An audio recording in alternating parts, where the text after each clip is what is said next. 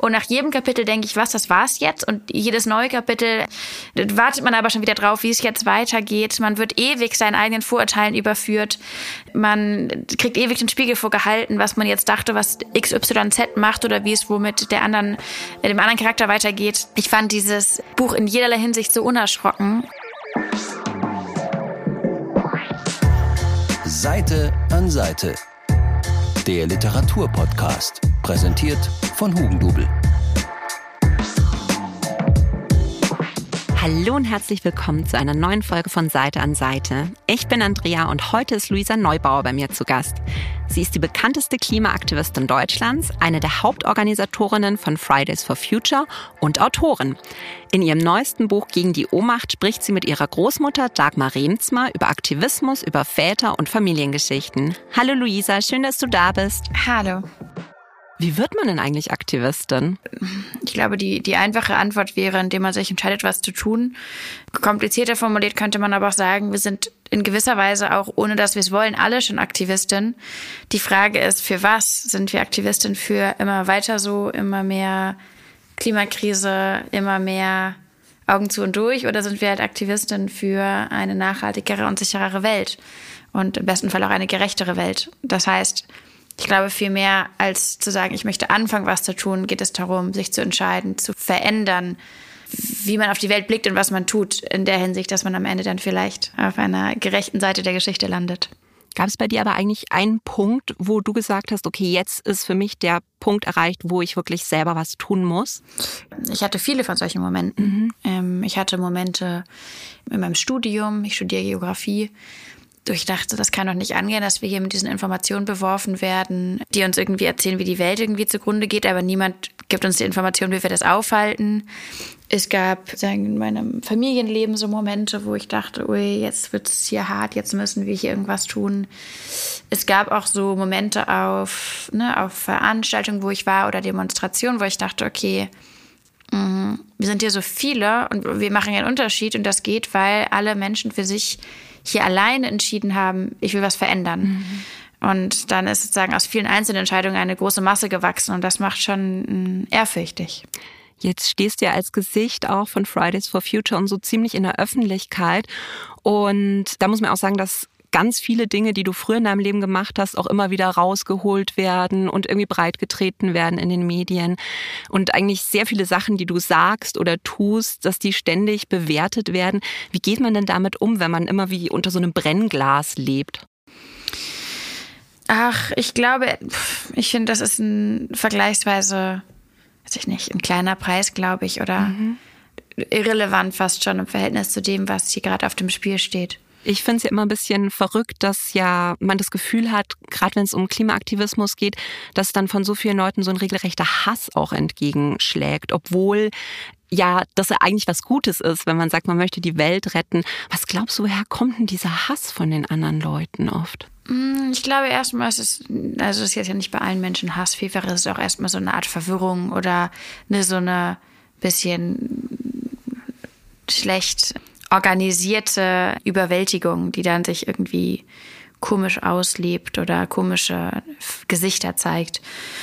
Und in gewisser Weise kann ich das schon, glaube ich, nachvollziehen. Mhm. Auch Menschen in meinem Umfeld sozusagen wären Leute, bei denen ich denken würde, oh, ist auch alles viel, jetzt gerade für euch wahrscheinlich. Weil, ne, erstmal stellen wir fest, die Welt ist nicht die, für die wir sie gehalten haben. Die Welt ist nicht so sicher und nicht so blumig, wie man sie gerne zeichnen möchte. Die Art und Weise, wie wir wirtschaften, ist gar nicht so robust und, und fortschrittsbringend, wie man das gerne wollen würde. Wir sind nicht auf einem Weg immer Richtung immer bessere Welt, sondern wir sind auf einem ganz anderen Weg. Das ist auch viel und wir stellen auch fest, je mehr wir über die ökologischen Krisen sprechen, desto mehr entpuppen sich halt ganz viele Blicke auf die Welt als Märchen, als, mhm. als Illusion. Und das ist für viele anscheinend sehr, sehr hart festzustellen. Und am Ende, glaube ich, erleben wir auch viele Menschen, tendenziell Männer in, in höheren Generationen, wo sich dann so, glaube ich, so eine Art Ego-Frage mit einschaltet. Mhm. Menschen, die das da nicht wahrhaben wollen, dass sie so viele Jahrzehnte verlebt haben und an der größten aller Krisen anscheinend vorbeigewirkt haben. Mhm. Ich hätte halt ganz oft so einen richtigen Frust, wenn ich merke, dass der Aktivismus, den man betreibt, dass man irgendwie ständig auch gegen Wände rennt. Wie gehst du damit um? Naja, vielmehr bauen wir ja erstmal Türen und das bauen mhm. wir die ganze Zeit. Und diese Türen können wir dann im besten Fall auch aufmachen und Licht reinlassen in die Sache und neue Leute dazu einladen. Das ist ja viel mehr, was ich erlebe, was ich sehe, woran ich bin. Mhm. Und interessanterweise nicht, wird ganz viel gefragt, wie gehe ich irgendwie mit der ganzen Krise um und woher nehme ich die Hoffnung? Und dabei verbringe ich den ganzen Tag mit Leuten seit vier Jahren, die was in die Hand nehmen, die was verändern wollen. Und mhm in dem Sinne, glaube ich, wäre ich die allerletzte von uns allen, die irgendwann mal sowas wie ein Hoffnungsproblem hätten. Ich finde diese Formulierung schön, dass man sagt, nicht gegen Wände rennen, sondern Türen bauen. Ähm, wir wollen heute auch über dein neues Buch reden und das hast du mit deiner Großmutter zusammengeschrieben, mit Dagmar Remzma. Und das heißt Gegen die Ohnmacht, meine Großmutter, die Politik und ich. Und darin schreibst du so ein bisschen über das Leben deiner Großmutter und über eure Familiengeschichte. Und ich finde deine Oma ja eine wahnsinnig faszinierende Person. Also muss man ein bisschen so von ihrer Geschichte erzählen, weil das ist ja auch Wahnsinnsgeschichte, ne? Ähm, ja, es ist auf jeden Fall ähm, ein sehr aufwendiges äh, Projekt. Meine Großmutter ist mittlerweile 89 Jahre alt. Wir feiern bald ihren 90. Mhm. Und das macht schon sehr nachdenklich darüber, ne? dieser Zeitraum, den sie erlebt hat auf der Welt, von 1933 bis jetzt. Das ist schon irre. Da hat sich die Welt äh, dreimal um sich selbst gedreht, politisch, emotional mhm. gesprochen. Als sie auf die Welt kam, haben zwei Milliarden Menschen auf der Welt gelebt. Jetzt sind wir äh, ganz woanders gelandet. Ja, das ist eine richtig große Kehrtwendung. Deine Großmutter, die hat ja auch sehr äh, starke Extreme in ihrem Leben miterlebt. Also ihr Vater ist im KZ umgekommen, weil er sich gegen das System gestellt hat. Ihr Schwiegervater hat dann KZs gebaut. Das ist ja wirklich so eine ganz widersprüchliche Familiengeschichte auch. Absolut. Und dabei erlebe ich deine Oma, so wie du sie beschreibst, als so einen wahnsinnig offenen Menschen. Also ich fand das zum Beispiel mega schön, wo du beschreibst, wie Computerkurse angeboten werden, so einer VHS, und sie meldet sich sofort dafür an. Mhm. Und auf der anderen Seite sagt man ja der älteren Generation oft nach, dass sie so ein bisschen starr sind und so dieses, das haben wir schon immer so gemacht. Was glaubst du, was macht die Leute entweder zum einen, die sehr offen sind, oder zum anderen, die sehr starr sind? Meinst du, da gibt es Einflüsse? Ich schätze schon, dass man immer wieder auch hier an sich selbst erkennt, dass die Bereitschaft, sagen, die Arme auszustrecken, auch heißt, man muss sich in dem Augenblick nirgendwo festhalten. Also, und man, man sagen kann freihändig in die Welt gucken, heißt irgendwie, man steht auf sicherem Boden. Und wer das aber nicht tut, der wird das auch nicht tun. Mhm. Und das, glaube ich, betrifft alle möglichen Facetten des Lebens, politische Ausrichtungen oder politisches Handeln, aber ja ähm, auch historisch gesehen natürlich die Form des Widerstandes, die wir erlebt haben. Das betrifft aber, ich glaube, auch ganz private Entscheidungen. Die Bereitschaft, sich blind zu verlieben und zu gucken, was passiert oder einen Beruf anzugehen, von dem man gar nicht weiß, sozusagen, ob es eigentlich das dann ist mhm. ähm, oder was auszuprobieren, mal sich einzumischen, laut zu werden, auf den Tisch schauen. All das sind ja Sachen, die damit zusammenhängen, dass man macht und in gewisser Weise auch dann bereit ist, nochmal irgendwann ein bisschen zu stolpern und dann auch versteht, ich habe aber die Kraft, auch wieder aufzustehen. Mhm. Das Buch heißt ja Gegen die Ohnmacht und du beschreibst darin ja auch so diese Ohnmacht, die sehr viele Leute spüren im Angesicht der Klimakrise, weil man ja als Einzelperson immer das Gefühl hat, man kann ja selber fast gar nichts machen. Wie gehst du mit dieser Ohnmacht um und was möchtest du den Leuten mitgeben? Ja, erstmal glaube ich, würde ich allen Menschen empfehlen, mal in sich reinzuhorchen, wie es denn um die eigene Ohnmacht steht. Und in diesem Buch haben wir probiert, die verschiedensten Facetten von der Ohnmächte, die uns begleiten und bewegen und prägen, aufzuzeigen. Und wir haben auch festgestellt, dass es gar nicht linear sind und vielleicht sich auch eine Art von Ohnmacht erst viele Jahre später nach ihrem eigentlichen Entstehen äußert. Und was interessant ist, was wir gemerkt haben, ist, dass die Ohnmacht, die jetzt aus einem bestimmten Lebensabschnitt kommt oder aus einem bestimmten Lebensbereich, kann auch große Auswirkungen für andere haben. Also mhm. wer, im, weiß ich nicht, im Familienleben große Dramen erlebt hat, dem fehlt dann vielleicht sagen, der, der Mut oder die Bereitschaft, sich politisch einzusetzen, weil man grundsätzlich etwas verzagt oder durchs Leben läuft. Und wer tendenziell sozusagen Angst vor großen Krisen hat, hat vielleicht auch Angst vor sozusagen großen Commitments in anderen äh, Bereichen. Mhm. Das hängt alles zusammen und genau darum sollte es auch gehen in diesem Buch, dass wir Muster identifizieren und herausarbeiten und das eben ganz ganz nah entlang unserer eigenen Biografien. Mhm. Was würdest du sagen, war das Wichtigste, was du von deiner Oma gelernt hast? Ui, ich habe, glaube ich, ein sehr ambivalentes Verhältnis zu Superlativen. Einerseits finde ich die ganz großartig. Ich glaube, in diesem Moment fände ich es ähm, verkürzend, einen einzigen Aspekt herauszustellen. Mhm. Ja, sie hat äh, so eine unfassbare Bereitschaft, sich zu empören, ohne dabei zu kalkulieren, ob aus dieser Empörung was wächst. Mhm. Sie folgt ihren Instinkten und ihrem Wertefundament und, und spricht an, wo, wo Unrecht passiert, wo Dinge schieflaufen, wo sich Dinge verändern müssen. Und ich glaube, oder ich erlebe im Gegensatz dazu viele Menschen, die sich gefühlt manchmal ein bisschen zu schade dazu sind, sich an Stellen zu empören, weil sie dann in dem Augenblick schon kalkulieren, kann ich daran was ändern, voreilig die Frage mit einem Nein beantworten und dann weggucken. Aha. Und das ist ja der erste Schritt Richtung Resignation, Richtung Zynismus. Das ist ja der erste sozusagen Moment, in dem man sich selbst in seine eigenen Werte ein bisschen aufgibt. Und meine Großmutter macht das eben gar nicht. Mhm. Und das Schöne ist, in dem Augenblick, wo wir uns mal eine Runde richtig empört haben über eine Sache, die uns wahnsinnig aufregt, die wir, die wir sehen, dass sie völlig schief läuft, da sind wir schon den ersten Schritt mitgegangen. Mhm. Und diese Empörungsenergie kann dann eben an ganz erstaunliche Orte leiten und ähm, große Abenteuer nach sich bringen.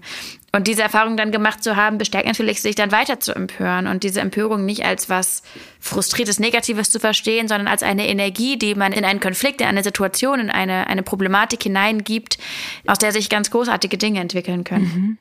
Hört sich gut an. Glaubst du, deine Oma hat auch was von dir gelernt? Ähm.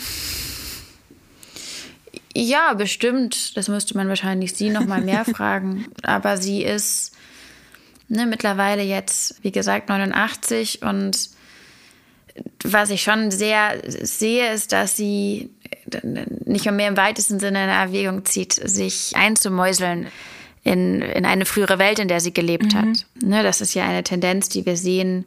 Ich glaube, viele Menschen machen vielleicht die Erfahrung mit den eigenen Großeltern, dass die Großeltern irgendwann dann auch feststellen, hm, ich habe jetzt so viele Welten erlebt, jetzt mache ich es mir mal der gemütlich, die gerade ist, und die nächsten drei, die machen das dann ohne mich. Und ne, auf einmal kommt dann das Internet und alle sind ganz überrascht und fragen sich, was mache ich jetzt damit? Und mhm. meine Großmutter war dann diejenige, die meinte, nein, ich brauche jetzt doch ein Smartphone, wir müssen doch äh, WhatsApp schreiben. Sie sagt immer WhatsApps. Mhm. Ähm, das, wir kriegen das, glaube ich, nicht mehr aus ihr raus. Aber ähm, ne, dann sagt sie, das brauche ich doch jetzt, damit ich mit euch allen schreiben kann. Und dann schickt mhm. sie uns Selfies, weil sie versteht, ähm, es ist doch jetzt irgendwie die Zeit, in der man das macht. Und als ich Silvester gefeiert habe, da äh, ist sie natürlich ganz selbstverständlich dann irgendwie auch vorbeigekommen und mit, mit mir und meinen Freunden da gestanden und mhm. hat angestoßen. Also sie zieht sich nicht zurück und ich glaube, das ist etwas, was sie eben im besten Falle in mir und ihren in anderen Enkelkindern sieht, dass es sich lohnt, sich mhm. auch an die neuen Welten zu gewöhnen. Finde ich schön. Ich denke mir, wenn, wenn ich mal so alt bin wie deine Oma, dann möchte ich auch so sein wie die. Also die war ja. so, so eine tolle Spirit Animal. Ja, nein, sie ist, sie ist so, ein, so, ein, großartiger Mensch und, und wenn man das Buch liest, dann glaube ich, merkt man auch, äh, woher du diese, diese Kraft auch für den Aktivismus hast. Und mhm. also ganz tolles Buch. Du hast uns heute aber auch noch drei von deinen Lieblingsbüchern mitgebracht. Mhm. Ähm, kurz vorher eine kleine Frage. Liest du eigentlich lieber gedruckt oder Hörbuch oder E-Book? Ähm, da ich, also ich habe bei einem Debattierwettbewerb vor gut zehn Jahren mal ähm, so einen E-Reader gewonnen. Mhm. Als Hauptpreis für irgendeine Form von Diskussion. Der ist, würde ich sagen, nicht mehr so ganz up to date. Deswegen hat sich die Sache mit diesem, also da glaube ich, kommen wir jetzt an technische Grenzen ran. Und deswegen hat sich die Sache mit dem mit dem E-Book bei mir ein bisschen erledigt. Mhm. Und Ähnlich ist es, glaube ich, bei Hörbüchern der Fall. Vielleicht muss ich mich mal damit beschäftigen, aber bisher mache ich das gar nicht, ähm, sondern lese vor allem mhm. Bücher, also richtig so, richtig gedruckte mhm. Bücher. Ja. Ich finde, ich kann mir Sachen oft besser merken, wenn ich, wenn ich irgendwie weiß, wo die im Buch sind. Keine Ahnung. ja, obwohl ich da schon auch manchmal so ein bisschen verlegen auf die E-Books äh, um mich herum gucke, weil ich bin so viel unterwegs. Das ja. wäre natürlich schon praktisch. Und gleichzeitig hat aber natürlich auch ein, ein gedrucktes Buch, hat schon es liegt dann auch so angenehm demonstrativ, manchmal auch so ein bisschen herausfordernd da auf dem Nachttisch und sagt, hallo, hier bin ich, mhm. jetzt äh, bitte mal Handy weg. Das stimmt. Und das finde ich ist eine, äh, ja, ist ein schöner Effekt. Das erste Buch, was du mitgebracht hast, ist ähm, Heimkehren von Yagyasi. Das ist so ein mhm. bisschen wie, wer das kennt, von Alex Haley Roots. Also es geht um eine Familiengeschichte von äh, Afrika nach Amerika in sieben Generationen. Aber bei Heimkehren ist es eben nicht nur diese amerikanische Familie, sondern es zweigt sich gleich in der ersten Generation auf. Es geht um zwei Halbschwestern, die sich gar nicht kennen. Die eine wird eben als Sklavin in die USA verschifft und man verfolgt eben diese Familie dort, die halt über äh, Zeit der Sklaverei und der Rassentrennung und so bis in die heutige Zeit lebt und der andere Teil bleibt zurück in Ghana. Die Halbschwester eben in der ersten Generation heiratet auch einen britischen Gouverneur, der Sklavenhändler ist, weil ihr, der Stamm ihres Vaters mit diesen Sklavenhändlern zusammenarbeitet.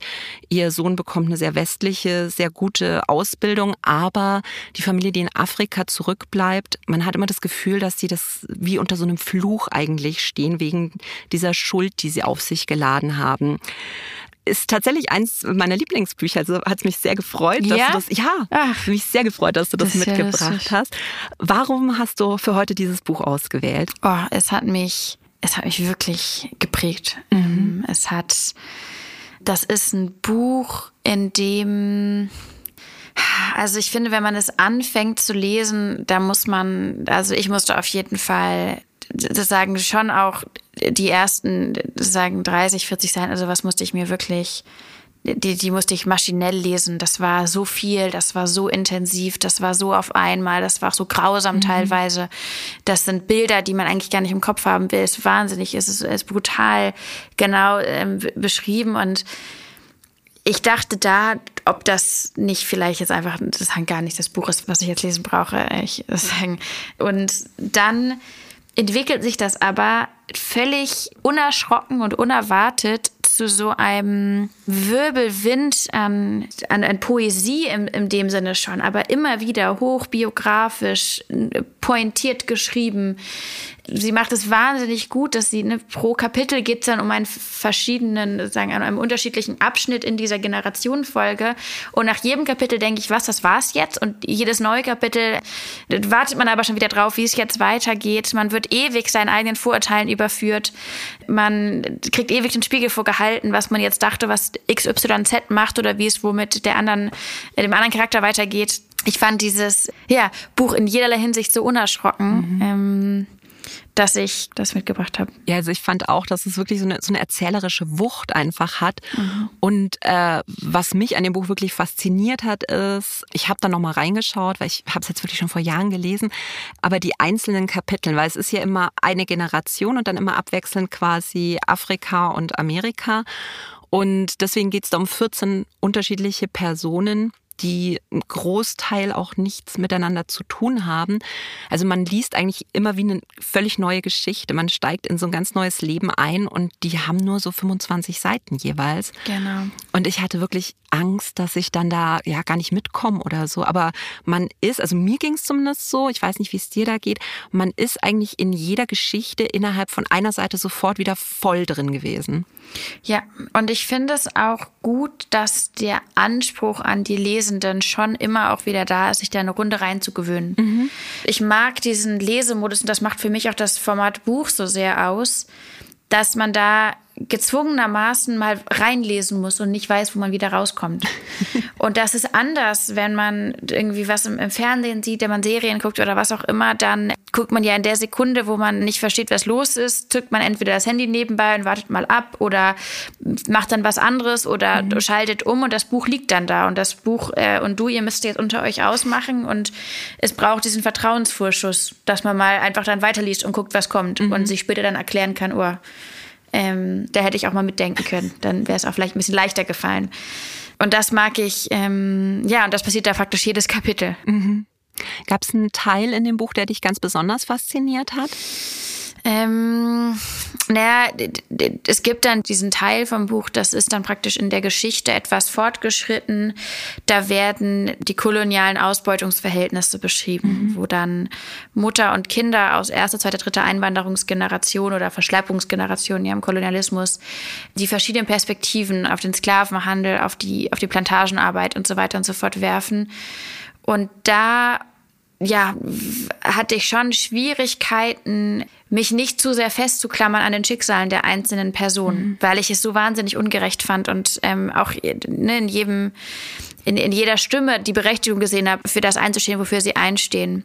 Und ja, es gibt auch noch sozusagen am Ende so, so Entwicklungen, die einem nochmal irgendwie die Absurdität der ganzen Sache ein bisschen vorhalten. Mhm. Das war, glaube ich, gut, womit ich, ähm, was natürlich auch toll ist zu hören und beschrieben zu bekommen auf diese ganz schöne erzählerische, bildliche Art und Weise ist, die sind die Verhältnisse dieses Stammes kriegerischen Verhältnisse in Ghana selbst, mhm. die nochmal eine ganz andere, so ein, nochmal ein, ja, eine Welt aufmachen, ich glaube, von der einfach die allermeisten Menschen, ich eingeschlossen, einfach überhaupt gar keinen blassen Schimmer hatten. Man, man kennt ja die, das Konzept vielleicht Kolonialismus und man hat mal Bücher oder Filme gesehen über koloniale Verhältnisse in Plantagen in den heutigen USA.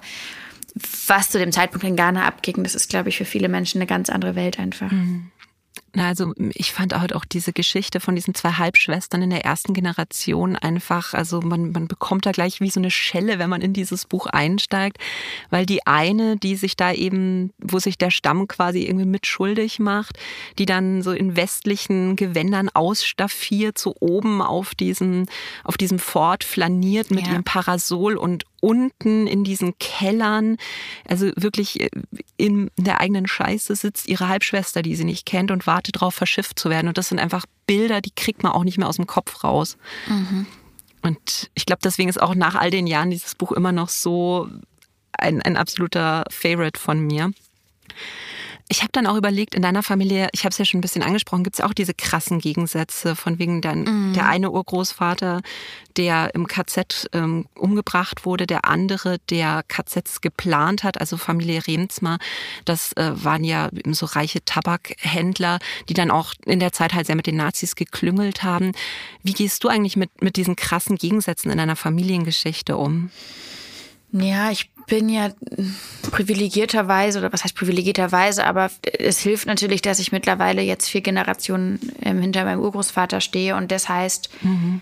zumindest jetzt in diesem Buch mir herausnehmen konnte, da über eine Welt zu schreiben oder über Verhältnisse zu schreiben, bei denen ich keinen emotionalen Bezug hatte, wobei wir aber auch festgestellt haben in diesem Buch, dass es wirklich, dass man es unterschätzt, wie sehr diese Muster der Verdrängung sich über die Generation weitertragen. Mhm. Also dass auch ich es sozusagen, ich kannte immer die schönen Geschichten. Ich kannte immer das, wo dann doch mal jemandem geholfen wurde. Ich kannte die, die Details der Verbrechen kannte ich natürlich überhaupt nicht. Und auch im Gespräch mit Verwandten von mir haben wir die ähnlichen Erfahrungen dann geteilt. Das ist, man meint dann irgendwie, wenn der eigene Urgroßvater 100 Jahre vor einem geboren ist, dass man da irgendwie äh, ne, unbefangen drauf blicken kann. Und das mhm. stimmt natürlich nicht. Jeder Familientisch ist auch ein, ein Ort der Verdrängung. Und das habe ich da auch ganz eindeutig gelernt. Ich hatte aber nicht, um auf deine Frage zurückzukommen, ich hatte jetzt nicht den Eindruck, dass mich das jetzt innerlich in irgendeiner Weise zerreißt. Dafür ist es wirklich zu weit weg. Mhm.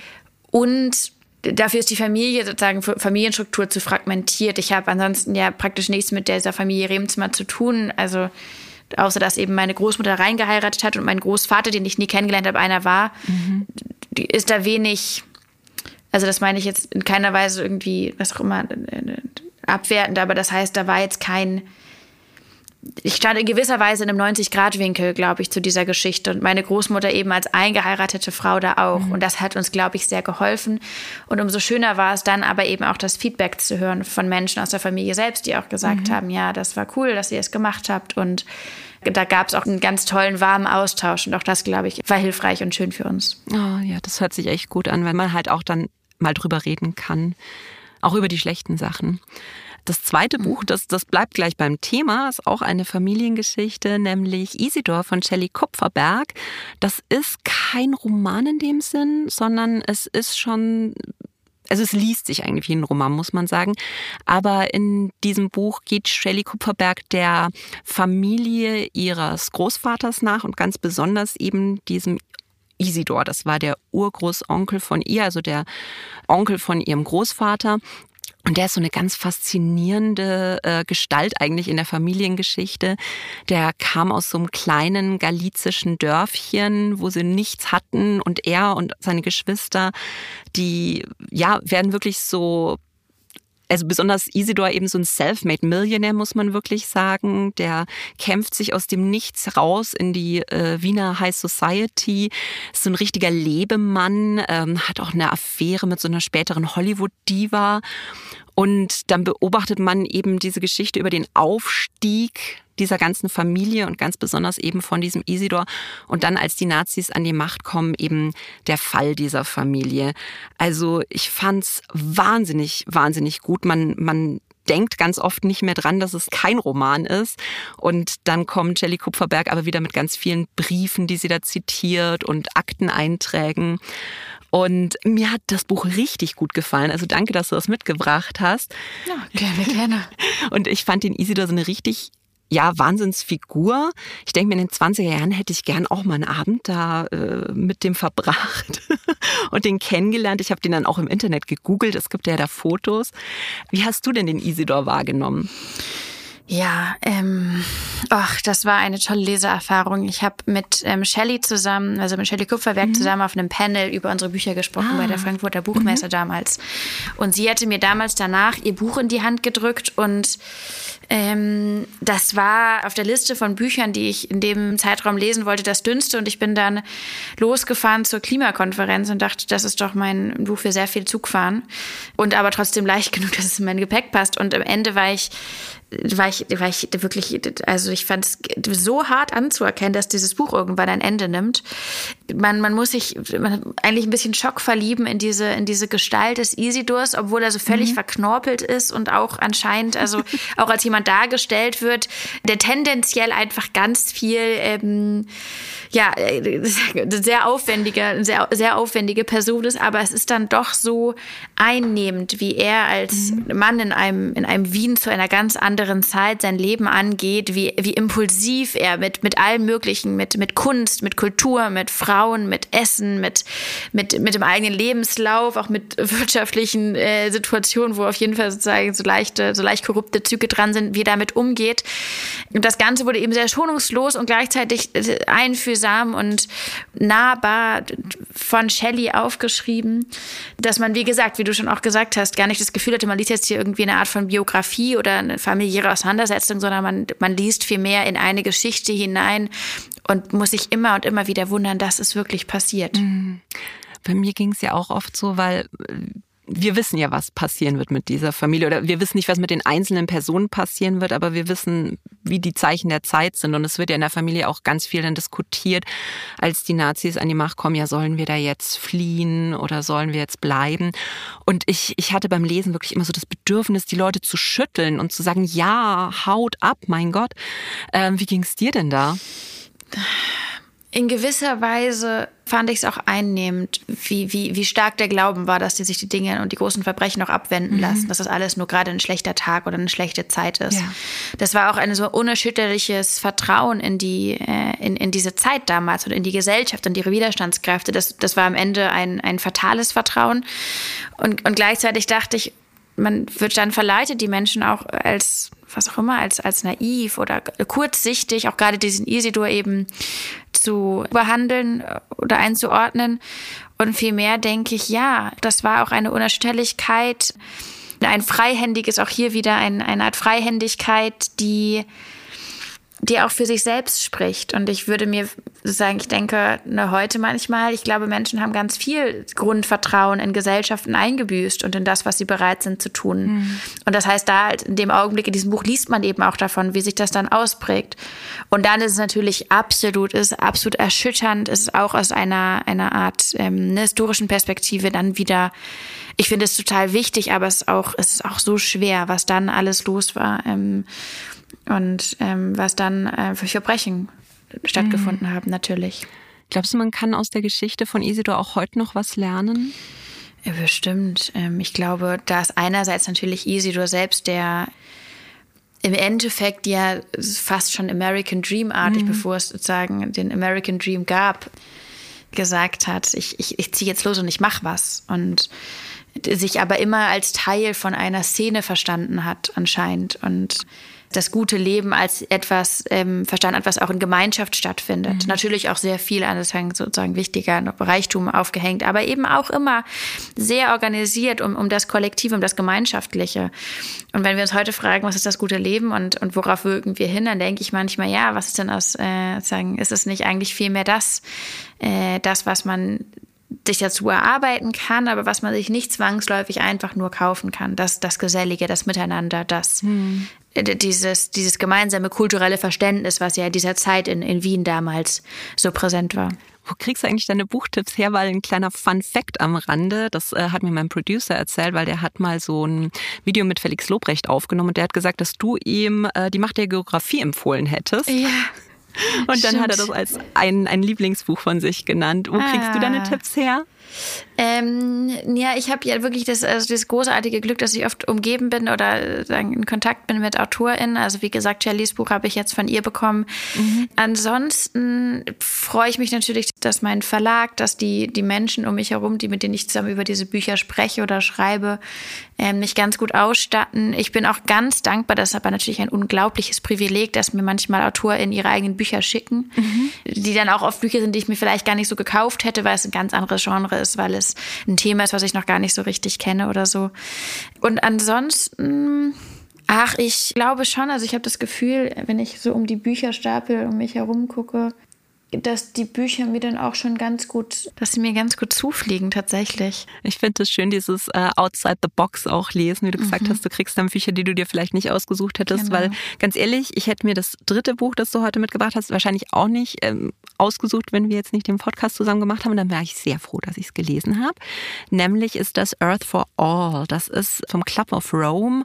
Also der Club of Rome ist so ein Think Tank von verschiedenen Experten aus allen möglichen Bereichen. Und das Ziel ist es, auf die Zukunftsprobleme der Menschen hinzuweisen und halt auch so Lösungen aufzuzeigen. Das ist jetzt dein Spezialgebiet. Also erzähl doch gerne mal, worum es in dem Buch geht. Genau, das ist ein Buch, was eine Reihe von ganz fantastischen Leuten zusammen gemacht haben. Unter anderem eben Sandrine, die ich auch gut kenne. Das ist die Vizepräsidentin vom Club of Rome, den man ja bekanntermaßen ganz gut kennt wegen dem Ende des Wachstums, mhm. was vor 50 Jahren ziemlich genau ähm, erschienen ist. Und eine andere, der daran beteiligt war, ist Johann Rockström, der Klimaforscher hier am Potsdam Institut. Also zwei, und das sind zwei Menschen, mit denen ich regulär im Kontakt bin, die mir das Buch haben zukommen lassen. Beides zwei ganz äh, großartige Vordenker und Vorkämpfer für die Welt. Und sie haben eben probiert, angelehnt an die Grenzen des Wachstums, an diesem Bericht vor fünf Jahrzehnten, jetzt aufzuzeigen, wo es hingehen kann. Und zwar machen sie da verschiedene Szenarien auf. Sagen, es gibt die Schritt-für-Schritt-Szenario. Also wir machen immer so ein bisschen weiter, so wie jetzt, und vielleicht ein bisschen besser, ein bisschen schlechter, aber unterm Strich bewegen wir uns da steady forward oder wir machen jetzt ein Giant Leap, also wir machen jetzt den großen Sprung und wagen radikale Transformation. Und das Ganze wird kombiniert einerseits mit einer, dieser Klimaeinschätzung, aber eben auch mit der Hilfe von Ökonominnen und Ökonomen, die daran auch mitgewirkt haben. Ähm, wird auch eine treffende und, und, sehr akkurate ökonomische Einschätzung der Lage ähm, mhm. vorgelegt. Und dieses Buch, das ist richtig wie so eine Art, es ist nicht nur eine Art Spickzettel. Jemand hat zu mir letztens gesagt, da hole ich mir immer den neuen Stoff her. Das ist, ähm, das hat was, äh, das ist richtig, das ist eine Vorratskammer für gute Ideen, für klare mhm. Analysen, für, ähm, für was machen auch und für jeden Grund, warum wir denn eigentlich kämpfen. Ja, ich fand es wahnsinnig spannend, weil ich dachte, dass es halt jetzt äh, vorrangig um Klimakrise geht, aber das vorrangige Thema, also zumindest für mich, war das eher soziale Gerechtigkeit und dass es halt mit der Schaffung von sozialen Gerechtigkeit auch viel leichter sein wird, eine Klimakrise zu lösen. Also so als Beispiel, weil ich habe das dann auch einer Kollegin erzählt und die ist dann auch mit offenem Mund dagestanden, dass man halt sagt, wenn man jetzt so eine Art Grundeinkommen für die Leute hätte und so Sachen wie Kohleabbau und sowas, das ist ja immer heißt, ja, aber die Arbeiter und es wird auch sehr viel mit Arbeitsplätzen argumentiert. Und dass man sagt, ja, aber wenn die alle abgesichert sind, dann ist das schon mal nicht so dramatisch. Dann ist das schon mal ein Faktor, den wir quasi außer Acht lassen können. Ja, und komplett. das fand ich so faszinierend. Was denkst du denn bräuchte das, dass es zu so einem Giant Leap kommt? Das, dieses eine Szenario, was ja da beschrieben wird. Ja, ähm, natürlich alles und jeden, aber vielleicht kann man es ein bisschen so beschreiben, dass es, damit es zu so großen Sprüngen kann, braucht es eine chaotische, sozusagen aktivierte Masse von, von Menschen und Stimmen und Kräften, in wirklich in, in, in, jedem, in jedem Lebens- und Gesellschafts- und Wirtschaftsbereich. Und das heißt nicht, dass man eins zu eins jede Person jetzt einzeln überzeugen muss, doch was zu tun, aber es geht vielmehr darum, eine, eine Art Energie zu kreieren, die dann diesen unwahrscheinlichen Wandel möglich macht. Also wenn wir dann entscheiden, ne, das sind dann gar nicht so große Veränderungen, wenn wir entscheiden, mhm. was an der Besteuerung von fossilen Energien zu verändern, die Subventionierung aufheben, die Straßenverkehrsordnung so ändern, dass das Auto nicht mehr über den Menschen steht. Wenn man sich entscheidet, zum Beispiel, ne, laut, laut Grundrecht und Verfassungsgerichtsbeschluss Klimapolitik oder grundsätzlich Politik anhand von ökologischen Grenzen zu gestalten. Das sind dann eins zu eins also sich betrachtet eigentlich gar nicht so die großen, gewaltigen Veränderungen. Und ich glaube, auch da steckt ganz viel Missverständnis hinter von, was ist eigentlich sozusagen, was ist Transformation, was ist Revolution. In diesem Falle reden wir eben von eigentlich einer Reihe von Stellschrauben, die einmal kalibriert werden müssen. Aber damit das passiert, mhm. und zwar in der Geschwindigkeit, in der wir das so dringend brauchen, muss sozusagen die Luft schon vibrieren. Und das schaffen wir, indem dann die Leute im besten Falle loslegen, auf die, auf die Straße gehen auf der einen Seite, aber eben auch in den Institutionen, wo sie arbeiten, wo wir, wo wir aktiv sind, wo wir drüber sprechen, wo wir unseren kleinen Beitrag, der dann eben auch so klein ist, leisten, aber der fällt dann eben ins große Ganze rein. Und ich glaube, das Wichtigste vielleicht wäre in meinen Augen, dass man, dass wir aufhören zu denken, dass es sich lohnt, auf irgendwas zu warten oder auf irgendwen. Hm.